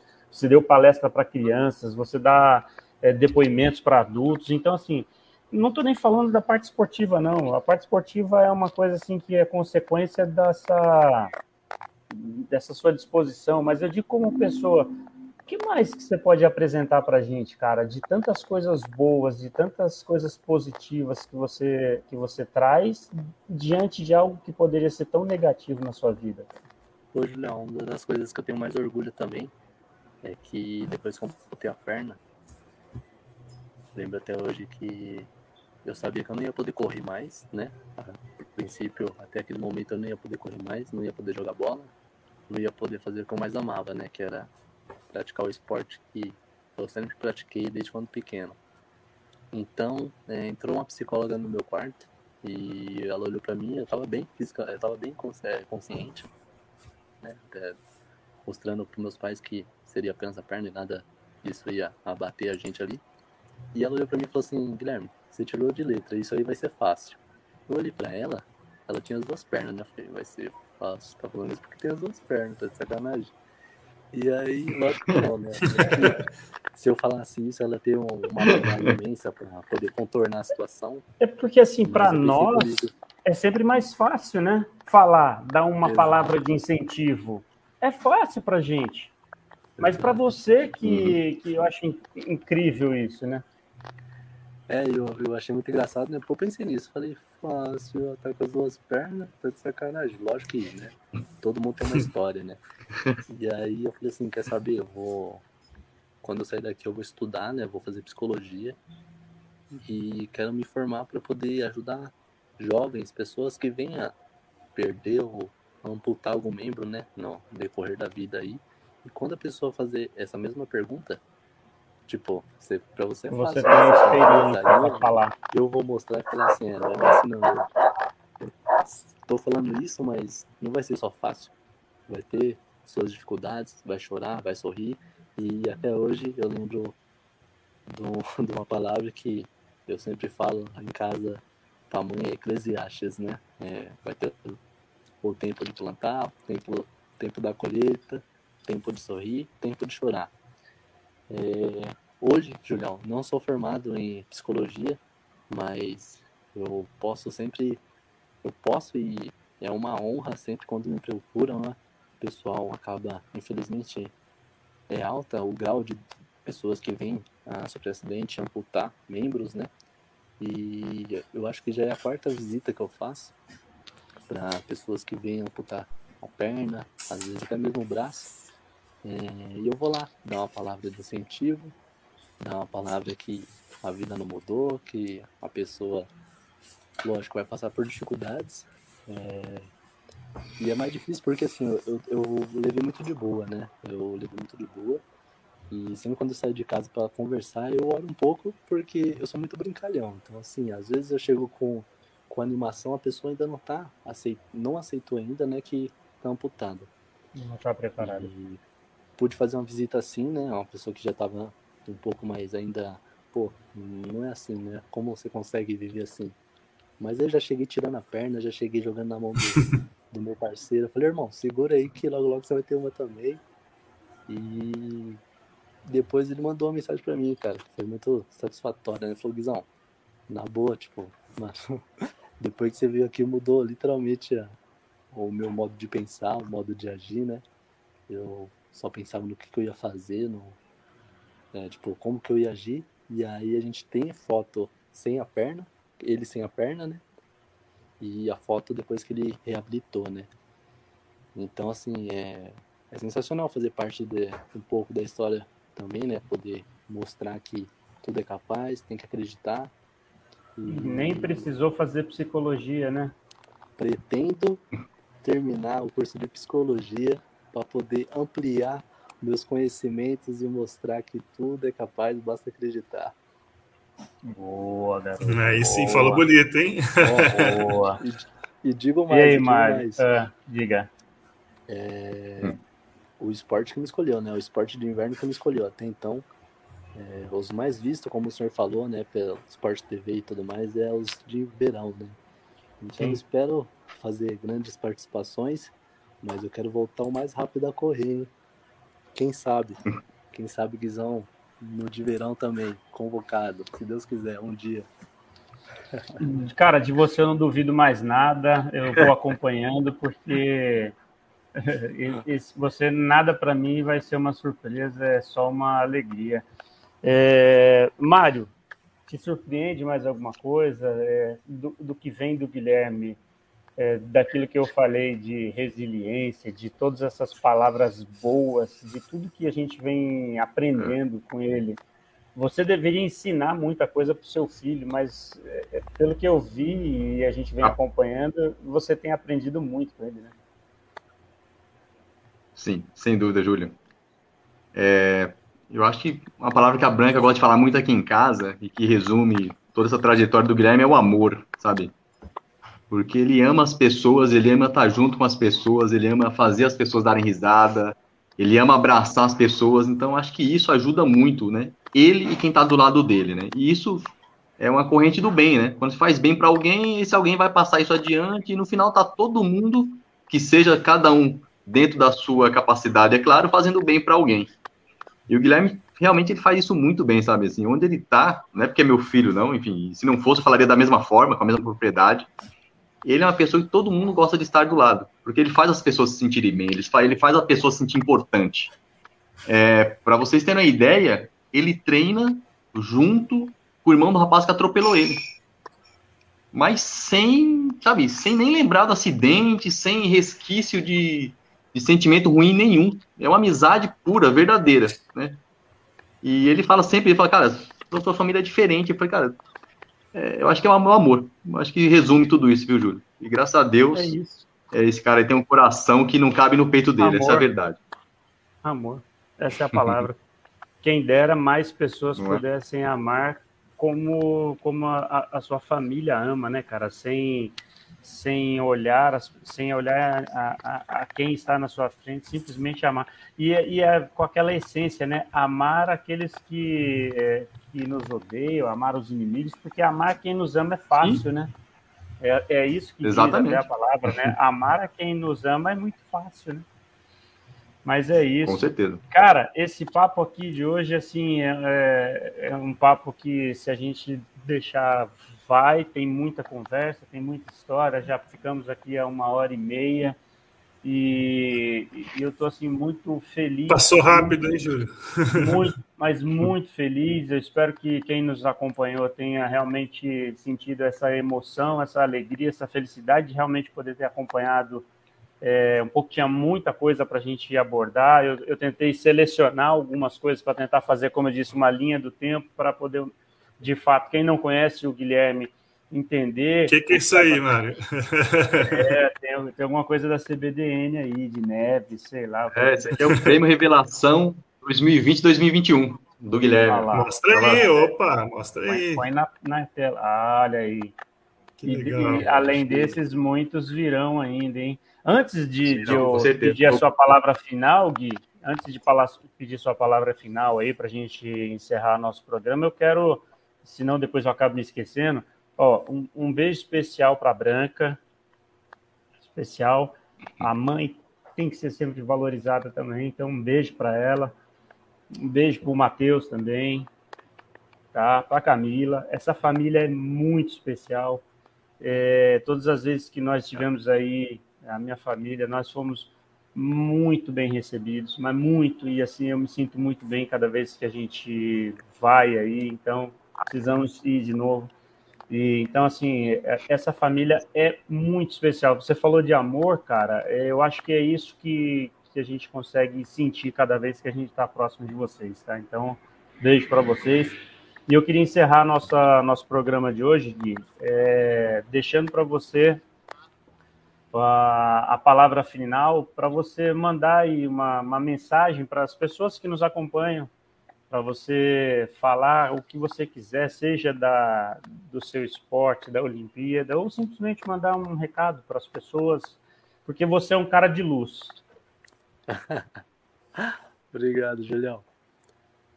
Cara, o recado que eu queria mandar é para a gente sempre acreditar em nós mesmos em primeiro lugar, né?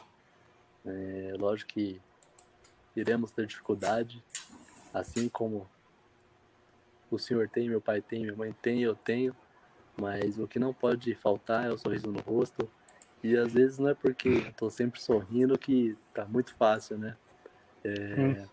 E gostaria de terminar, quer dizer, de encerrar um pouco da, da fala aí falando sobre Eclesiastes, que é o que sempre minha mãe fala e a gente sempre toca nesse assunto, que a tulipa Há tempo de plantar, há tempo de colher. Eu plantei e essa é a minha primeira colheita, né? É a convocação. Cara, eu vibrei muito, eu vibrei muito mesmo. É... Por quê? Muitos ficaram bravos, né? Porque falou que eu já sabia e mesmo assim eu vibrei quando vi meu nome na TV. Pô, mas passou um filme na minha cabeça desde quando eu morava em São Paulo, lá no Guilmar. Brincando na rua de futebol na escolinha do Santos, quando fiz meus testes no futebol e não passava, quando, sabe, é, a ilusão do futebol ali, sempre procurando e, pô, sempre batia na trave, sempre, pô, precisa de dinheiro, precisa de, de empresário, precisa disso, precisa daquilo. Falava, caraca, será? E perdi a perna. E aí, pô, perdi a perna, consegui viajar para muitos países, fazer, conhecer grandes culturas, conhecer grandes lugares e hoje ser convocado para as Paralimpíadas, né? Graças a vocês, graças ao pai, à mãe, a, ao ensinamento. Às vezes eu falo até com a mãe, né? Pô, mãe, educou, eu, educou tão bem o pai e a mãe que o povo fica bravo com a minha educação. Isso é engraçado. Mas não tenha dúvida que ela fez muito bem. Você, eles fizeram muito bem, viu, Eu quero dizer que é isso. Por mais difícil que esteja, a gente não pode tirar o sorriso do rosto e ser luz, é, amar todos. É isso aí, é isso. muito bom. Belas palavras. Carlinhos, papo final Olha, aqui. Passou tão rápido, né? Nossa, voou. É, a gente tinha tanta coisa ainda para abordar, mas foi muito legal o papo. É, o Guilherme é uma pessoa espetacular. Quando você falou que ele ia participar eu fiquei tão feliz né, de, de, participar com você, não pelo atleta, não por tudo que você está conquistando, mas pela pessoa que você é mesmo, em relação à educação, né, a forma que sempre tratou a gente com muita educação, muito carinho. E nós, tanto eu como o Júlio, nós temos filhos, né, já na, praticamente na sua idade. E eu fico tão feliz quando o pessoal elogia meu filho até por educação, por pela forma de se comportar, e eu faço questão de, de elogiar você. Continue sempre assim, não mude o seu jeito. E em relação à competição aí, eu sei que você está ansioso, como todos nós estamos, mas faz aquilo que você comentou no, no seu vídeo. Tente fazer o melhor do que você treinou, do que você está preparado, porque aí vai acontecer a melhor coisa. Se você está preparado, você tem condições, então é, é só executar o que você sabe, né? E tem tudo para ter mais sucesso e a gente já já está feliz demais com o que você já conquistou. Vamos dar um jeito de assistir de qualquer jeito, né, Mário? Não, não sei que hora vai passar Opa, a prova. A gente vai dar um jeito, isso a gente vai estar aqui na torcida, mas saiba que dependendo de qualquer resultado que você conquistar, você já é um vencedor. Não preciso nem ficar falando isso, mas eu faço questão, viu? Obrigado aí pela, pela participação. Obrigado, Carlinhos. Obrigado pelas palavras. É isso aí. Bom, chegamos ao final de mais uma edição do programa Esporte Show, programa para lá de especial, com a participação aí de Guilherme Cruz Rocha, apesar de estar só o Guilherme Rocha aí, o Cruz aí, mas enfim. Guilherme Rocha, atleta é. paralímpico, que vai participar da Paralimpíada de Inverno em Pequim. Ô, Júlio, nem mandamos abraço direito aí. Não, né? mas calma, ainda ah, vamos. Bom. agradecendo ao Mário. Gente ao Mário e o Guilherme que participaram conosco aqui, mas olha, tem uma lista aqui, vou falar alguns nomes, o Wagner Teixeira, a Cida, uh, Cida e o Zezão deve ser, o Ricardo Silva, Regi, Regiane Arruda, uh, Marialva, o Marcos Ferreira, Israel Santana, Miriam Rocha, é, Rocha tá cheia aí, tá participando em, em peso. Rose Francisco, ah, Branca, grande abraço. Daniel Augusto, o Matheus participação por aí, se tiver, pode botando aí na tela também, viu?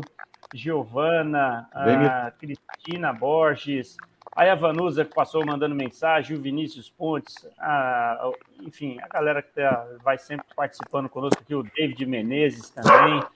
É, Carlinho, a galera em peso hoje aí chegando, porque nós tivemos um convidado para lá de especial hoje aí, então uh, o programa hoje espero que tenha sido do jeitinho que você está acostumado, você que nos acompanha. Hoje nós não falamos de futebol, não falamos de Copa São Paulo que está acontecendo ali. Semana que vem a gente volta falando de, dos clubes de São Paulo, Campeonato Paulista, Mercado da Bola. Fica para a próxima edição do programa Sport Show. Eu quero despedir de vocês, é, desejando uma ótima semana, dizendo para vocês que Deus abençoe e que a próxima segunda-feira estaremos de volta com mais uma edição do programa Esporte Show. Fiquem todos com Deus, uma ótima semana. E você já sabe, né? A Rádio Esportes Mais é a sua voz na web. Tchau!